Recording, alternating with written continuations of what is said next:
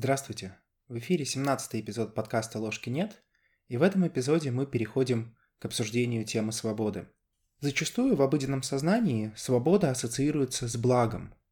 Известный американский экономист Питер Друкер пишет по этому поводу, что через несколько сотен лет, когда историю нашего времени будут описывать как историю далекого прошлого, весьма вероятно, что самым важным событием, по мнению этих историков – будет признано не развитие технологий, не интернет и не электронная коммерция, а беспрецедентное изменение условий человеческого существования.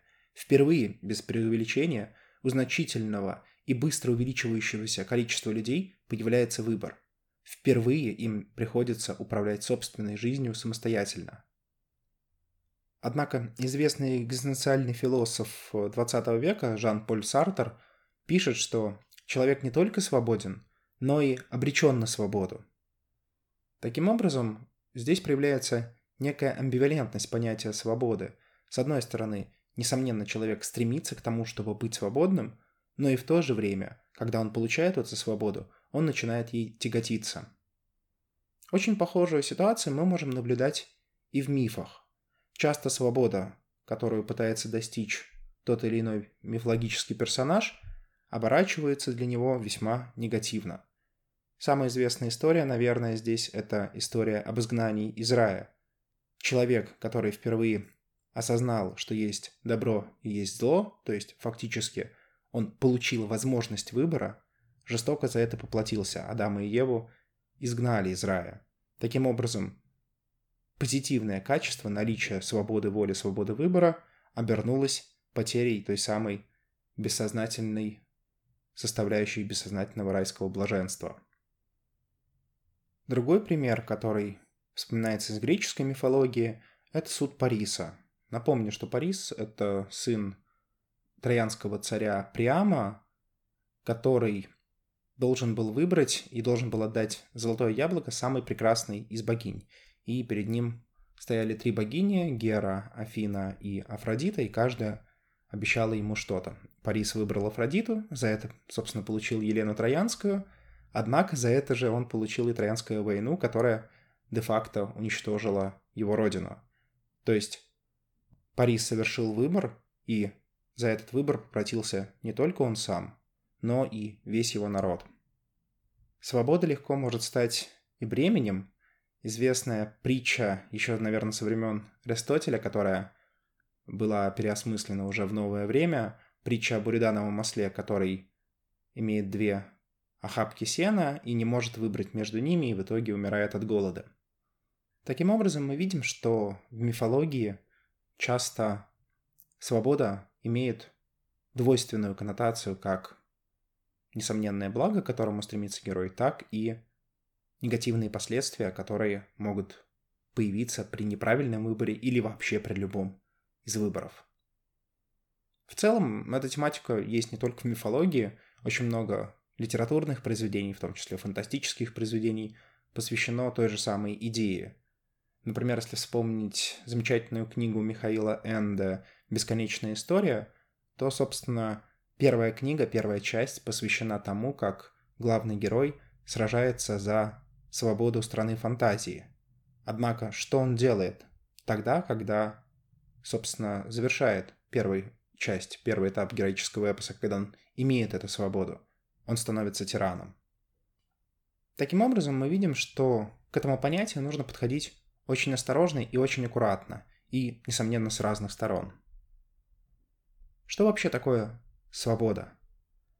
Как это понятие можно определить для современного человека, в особенности для человека, который исповедует научное мировоззрение или научную картину мира, а отрицать эту картину достаточно сложно, как минимум, если вы пользуетесь мобильными телефонами, интернетом и другими достижениями техники.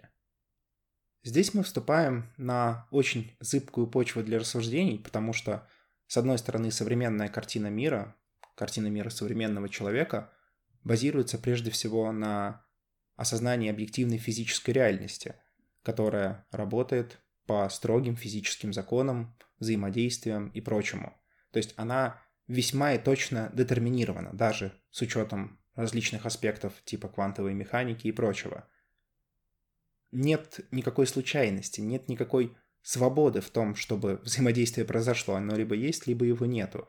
И если есть все предпосылки для того, чтобы, например, гравитационное или электромагнитное взаимодействие было, если есть заряд, например, то оно обязательно произойдет.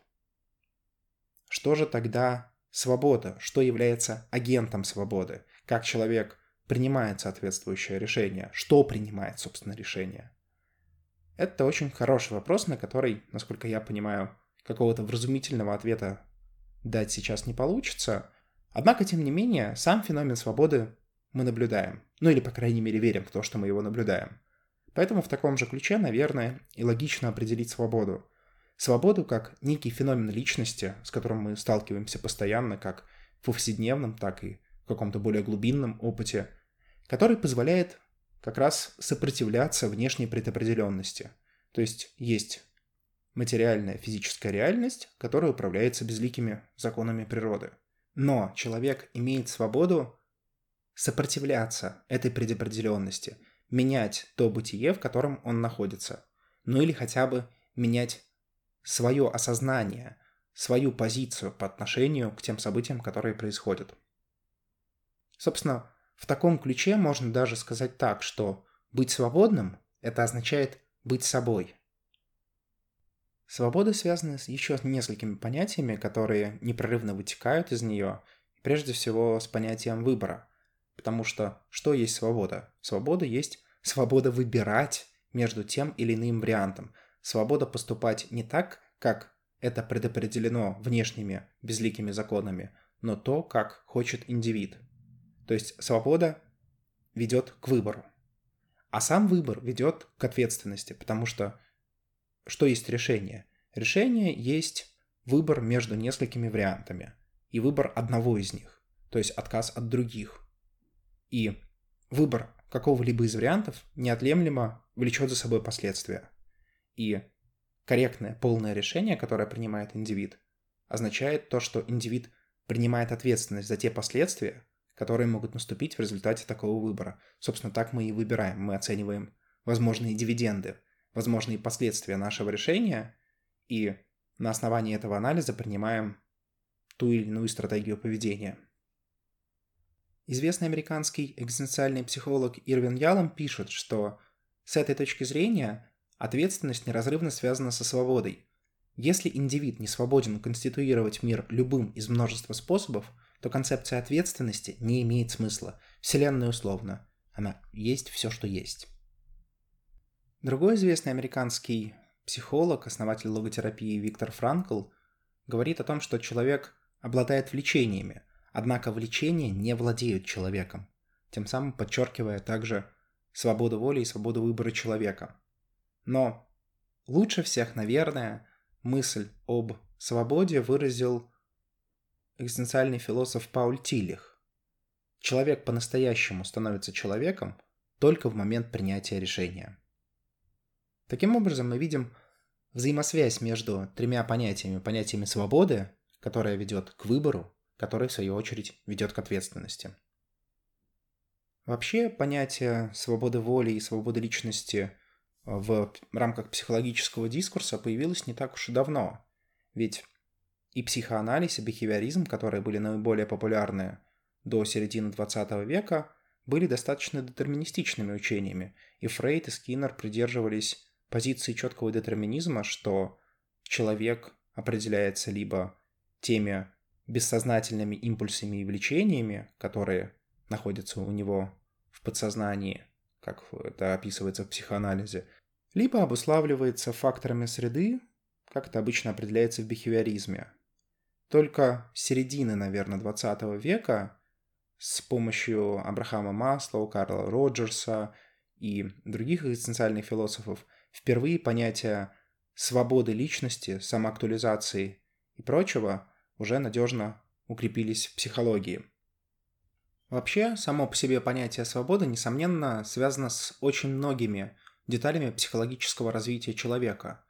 Если в детском возрасте свобода зачастую рассматривается как возможность делать все, что угодно, возможность делать все, что хочешь, то во взрослом возрасте это уже скорее связано с особенностями личности, возможности личности делать выбор и нести ответственность за этот выбор. Можно различить также и два разных типа свободы. Свободу действия, то есть такая повседневная свобода, выбора и принятия того или иного решения, например, что скушать на завтрак или куда пойти вечером. И второго типа свободы – свободы бытия, то есть способности человека изменять свое отношение по отношению к себе и к другим людям, а также, что немаловажно, расширять границы и, собственно, само умение расширять эти границы и превосходить их. Вот здесь мы как раз и подходим к экзистенциальному пониманию понятия свободы, то есть экзистенциальная свобода – это возможность выйти за рамки обстоятельств. То есть, с одной стороны, это понятие никоим образом не противоречит физическому детерминизму, то есть есть обстоятельства, которые определяются физическими законами. Например, Земля вращается вокруг Солнца. Это факт. Но наше отношение к этим фактам может меняться в зависимости от того, какой дискурс, какое направление мы выберем.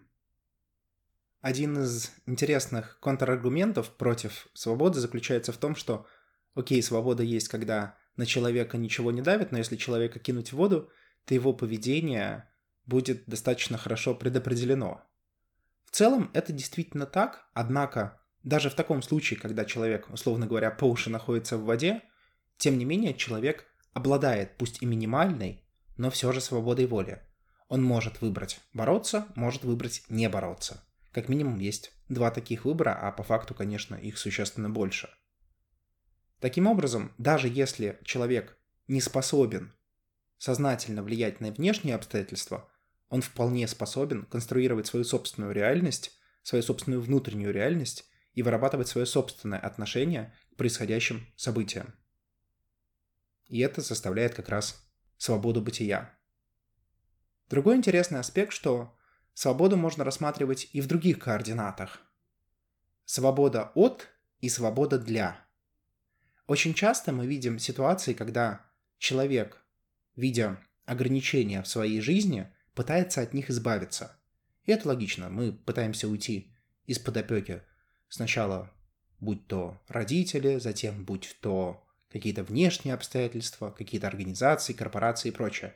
То есть мы постоянно сражаемся с какими-то внешними историями, которые якобы ограничивают нашу свободу. Мы хотим быть свободным от вот этих всех обстоятельств. Но возникает вопрос, а зачем? Вот мы получили свободу, и что мы с ней сделаем?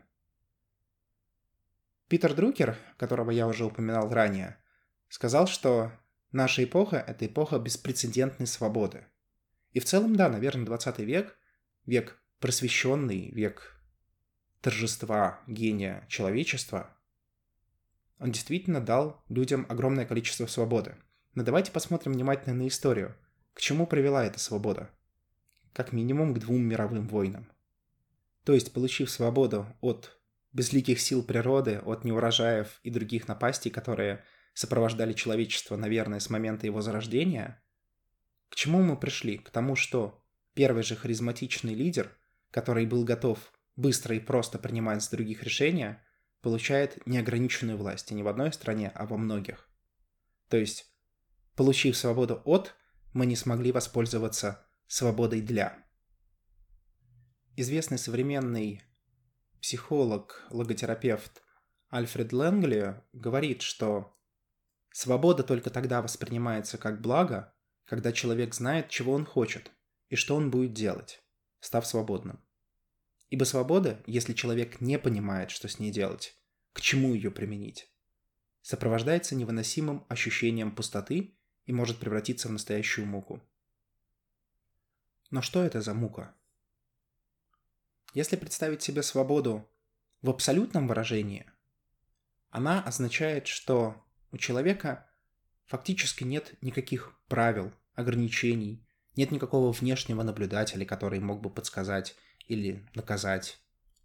То есть это жизнь и бытие без базиса, без реперной точки, без каких-то аксиом. И это касается не только каких-то абстрактных вещей, но и вполне конкретных, например, морально-этических принципов, в которых мы постоянно живем и которые для нас стали само собой разумеющимся. Но если мы говорим об абсолютной свободе, нам также нужно убрать и те вещи, которые пришли к нам не из нас самих, но из социума, в котором мы живем. И представьте себе на секунду мир, или ваше бытие, даже забудем про мир, ваше бытие, когда перед вами нет ничего, ни правил, ни традиций, ни условий, ни догматов, ни Бога, ни дьявола, ничего. То есть фактически нет никакой почвы под ногами. И рассматривая такую экзистенциальную свободу, мы не можем не натолкнуться на мысль, что это в какой-то мере очень страшно и ужасно. Потому что без этого нам не встать. У нас нет почвы под ногами, мы в пустоте. И поэтому подобное состояние, очевидно, может рассматриваться как мука. Ведь в конце концов, свобода — это прежде всего наша собственная ответственность перед нами самими. Если метафорически представить суд Осириса над собой, то и Осирисом, и судьей, и адвокатом, и прокурором, и обвиняемым будет выступать один и тот же человек, мы сами. И это самый высокий уровень ответственности, который только можно представить. Возникает вопрос, как в среднем люди пытаются справляться с той тревогой, которая возникает при попытке прикоснуться к экзистенциальному понятию свободы. И здесь можно отметить несколько защит, которые наиболее часто встречаются у людей. Первый тип защиты, мы уже его частично рассматривали, когда говорили об экзистенциальной тревоге смерти – связан с компульсивностью. Иными словами, когда индивид существует в мире без свободы, где властвуют непреодолимые силы и где постоянно нет времени ни на что. Тут сразу вспоминается «Бешеный кролик с часами» из знаменитого произведения Льюиса Карла «Алиса в стране чудес». Самым ярким примером подобного поведения является трудоголизм, когда вроде человек и бодр, и активен, и весел, но при этом он постоянно заполняет свое время какими-то рабочими задачами. И фактически за счет того, что у него нет времени, он непосредственно и не сталкивается с тревогой, связанной со свободой. То есть тем самым он как бы от нее убегает. То есть фактически в какой-то мере работа убивает его время. А как мы знаем, опять же, из той же Алисы, время очень не любит, когда его убивают. То есть любое компульсивное поведение, которое направлено на избегание оставания с самим собой, избегание изолированности, избегание принятия решений, а попытка заполнить все свободное пространство какими-то обязанностями, так или иначе может быть связано с тревогой свободы. Другим вариантом защиты является перенос ответственности на кого-либо или на что-то. Это очень близко к вере в конечного спасителя, о котором мы говорили в предыдущих эпизодах. О чем здесь может идти речь? Это когда человек, вместо того, чтобы принять самостоятельно какое-либо решение, говорит «думай сам» или «придумай что-нибудь» или «как ты хочешь». И с этим мы постоянно сталкиваемся в обыденной жизни. То есть человек не хочет брать ответственность за какой-либо выбор, а перекладывает просто ее на другого или на какие-то обстоятельства.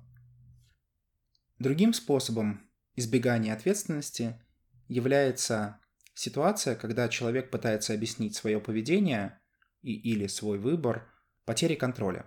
Например, из-за плохого настроения, или встал не с той ноги, или попал под горячую руку, или в более худших вариантах, например, нахождением в состоянии алкогольного опьянения, или еще что похуже.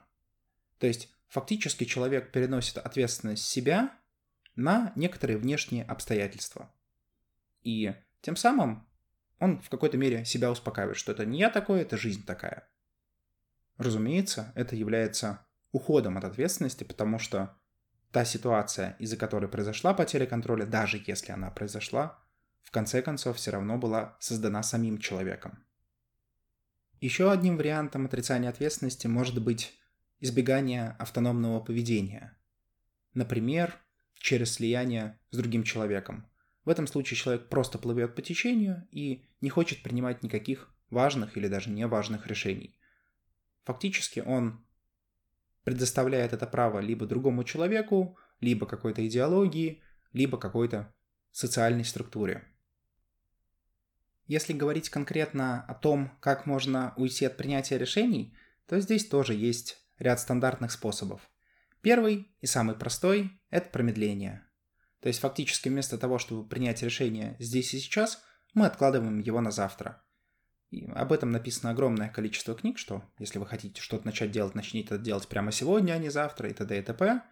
В общем, суть в том, что муки от принятия решения настолько сильны для человека, что он предпочитает отложить на когда-нибудь, либо чтобы потом за него кто-то решил, может так получиться, либо внешние обстоятельства какие-то появятся, которые помогут ему принять соответствующее решение. То есть надежда вот на подобные, скажем так, чудеса, она подпитывает человека, и он откладывает решение на завтра, на послезавтра, на послепослезавтра и так далее. Другим вариантом избегания принятия решения может быть торг. Например, нам нужно отказаться от чего-то, например, от сложных отношений. И человеку, естественно, сложно отказаться от отношений, потому что после этого отказа он формально останется один. То есть возникнет ситуация изоляции. Поэтому такое решение принять достаточно сложно, и Подобные созависимые отношения могут существовать очень долго. Однако, если создать себе альтернативу, например, другого человека, с которым можно будет создать отношения сразу же после разрыва предыдущих, то в этом случае принятие решения становится уже более простым занятием. И, собственно, так человек и может поторговаться с собой. Вместо того, чтобы принять сложное решение и уйти в неизвестность, что, собственно, и требуется для развития в какой-то мере – человек придумывает менее болезненную альтернативу. То есть в какой-то мере частичное решение принято, но тот шанс для развития, который был у этого человека в данный момент времени, он, к сожалению, упущен. Еще одним способом уклонения от принятия решения может быть девальвация невыбранной альтернативы. То есть у нас есть, допустим, варианты А и Б, и мы хотим принять решение А, но решение Б тоже выглядит неплохо. И вместо того, чтобы рационально взвешивать, рационально, эмоционально, чувственно взвешивать за и против каждого решения, мы для решения Б, которое мы не хотим выбирать, начинаем придумывать десятки причин, почему оно нам не нравится, почему это плохая альтернатива. Начинаем избирательно фильтровать поступающую к нам информацию, зацикливаясь только на тех фактах, которые соответствует негативному выбору второго решения. Другим классическим вариантом ухода от решения проблемы является делегирование решения кому-то или чему-то. Вот здесь тоже можно поставить интересный такой момент, что совершенно не обязательно мы делегируем решение какому-то конкретному человеку. Если вспомнить античную историю, да и более древнюю, часто, когда человек не мог принять решение, он шел к оракулу, и Оракул ему что-то говорил, и после этого человек, вдохновленный тем решением, которое сказал Оракул, шел его и исполнял, даже если оно не имело какого-то смысла или было сложным. Главное, что решение за него приняли. И сейчас многие люди пытаются уйти от принятия решений с помощью карт Таро, с помощью рун, с помощью астрологии. И помимо каких-то рациональных аспектов здесь можно просто-напросто отметить, что зачастую это не только попытка найти более взвешенное решение, зачастую это просто попытка уйти от ответственности, уйти от принятия решения, чтобы не испытывать соответствующую экзистенциальную вину. Еще одним и очень важным, на мой взгляд, способом ухода от решения является делегирование решения правилам. Это то, что мы можем слышать постоянно от многих людей. Когда, например, есть некие правила, которым в среднем все подчиняются, но возникает какая-то, скажем так, внештатная ситуация. И приходит человек, и нужно что-то... У него какая-то специфическая история, но по правилам нужно поступить не как по-человечески. Это как разница между законом и человечностью, законом и состраданием. И очень часто даже хорошие люди стараются остаться в рамках правил. Ну, потому что если я сейчас делаю исключение, например, конкретно для этого человека, у которого вот такая специфическая ситуация, то мне и потом придется делать исключение, а тогда, собственно, и ценность правил теряется. В какой-то мере это действительно логично, потому что ну, правила и существуют для того, чтобы можно было добиться какой-то объективности в социальном взаимодействии. Но здесь скрыто и когнитивное искажение. Если я делаю исключение один раз, почему я буду обязан делать исключение в дальнейшем? Но даже если отойти от истории, связанной с когнитивным искажением, можно задаться простым вопросом. Неужели правила имеют смысл сами по себе? Неужели правила — это вещь в себе? Правила придумывают люди, а людям свойственно ошибаться. Поэтому часто попытка объяснить свое поведение правилами, в особенности, когда ситуация подталкивает к тому, что нужно проявить человечность и сострадание, зачастую такая попытка является способом ухода от принятия решения, а никак не ответственностью человека перед своим работодателем или перед законом. Что же делать? Вот есть эта самая экзистенциальная данность свободы. Как можно с ней конфронтировать? Ну, прежде всего, ее нужно осознать, то есть принять для себя, что такая проблема есть, и что с этой проблемой лично вы сталкиваетесь, и понять, как вы сталкиваетесь. То есть вот мы ранее перечислили некий список защиты, естественно, не полный, но достаточно подробный для того, чтобы понять, какие лично вы используете психологические защиты от тревоги свободы. Объяснение, на самом деле, это очень могучая сила, которая, помимо какой-то внутренней гармоничности, также и противостоит тревоге неопределенности. А тревога неопределенности является, наверное, одной из самых страшных для человека. Объяснение, систематизация, навешивание ярлыков. Без догм, просто какое-то, какое-то количество идей. Все это создает контроль. И, соответственно, дает вам возможность выбрать адекватную линию поведения. Вторым аспектом является принятие ответственности. Принятие ответственности за свои выборы и прошлые, и настоящие, и будущие. То, что именно вы конструируете тот мир, в котором вы живете. При этом принятие ответственности должно происходить не только на уровне интеллектуальных развлечений, но и на уровне действий. То есть, если вы принимаете ответственность, то вы стараетесь эту ответственность соответствующим образом проявить. Если вы например, испытываете вину перед кем-либо, то, соответственно, искупить. Без принятия ответственности невозможно полноценно определить выбор. Выбор ведет к ответственности. Для того, чтобы принимать решения, для того, чтобы выбирать решения, необходимо выбирать и ответственность за эти решения. Третий аспект – это умение конструировать альтернативы. Умение найти их, даже, казалось бы, в очень сложных ситуациях. Зачастую мы циклимся на, например, двух или трех вариантах, хотя по факту этих вариантов гораздо больше. И отсутствие альтернатив делает принятие решений для нас крайне сложным и болезненным процессом. Ну вот на простом примере. Допустим, рассмотрим какого-то человека, который выбирает, куда ему пойти учиться, на юриста или на экономиста. И вот у него дилемма между первым и вторым. Ну, прежде всего, есть альтернатива пойти учиться вообще на другую специальность несмотря на то, что этот пример немножко такой утрированный, и очевидно, что есть другие специальности, часто мы пытаемся выбрать между белым и черным, и нам кажется, что весь мир либо белый, либо черный. Хотя, как известно, есть еще 50 оттенков серого.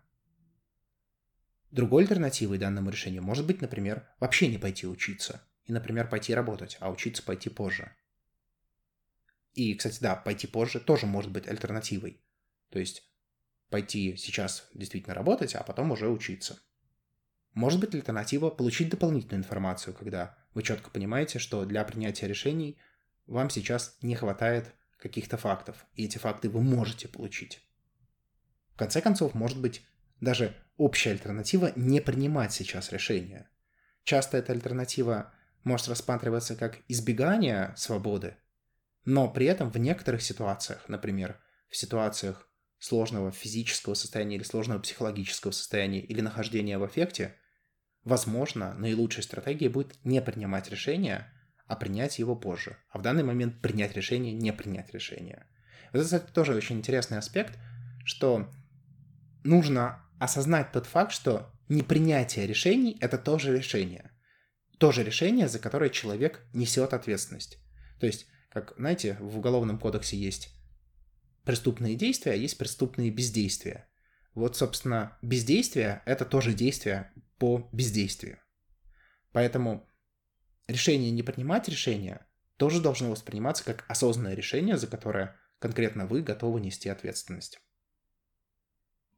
Ну и в конце концов, сознательным выбором может быть попытка пережить ситуацию, потому что некоторые истины, которые кажутся очень простыми и очевидными на бумаге, до конца человеком не осознаются и не познаются.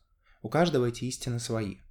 И некоторые истины нужно просто пережить для того, чтобы понять, что они означают. И только реальное переживание соответствующего опыта будет способно со- соединить воедино и чувства, и эмоции, и интеллект у человека.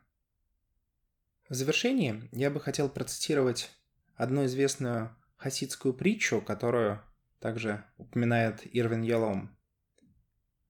На то же обстоятельство указывал и хасидский раввин Сашья, который незадолго до своей смерти сказал «Когда я приду на небеса, там не спросят меня, почему ты не был Моисеем. Вместо этого меня спросят, почему ты не был Сашей? Почему ты не стал тем, кем мог стать только ты? Собственно, на это и направлена основная идея принятия экзистенциальной свободы. На то, что быть свободным – это значит прежде всего быть самим собой. С вами был подкаст «Ложки нет». До новых встреч!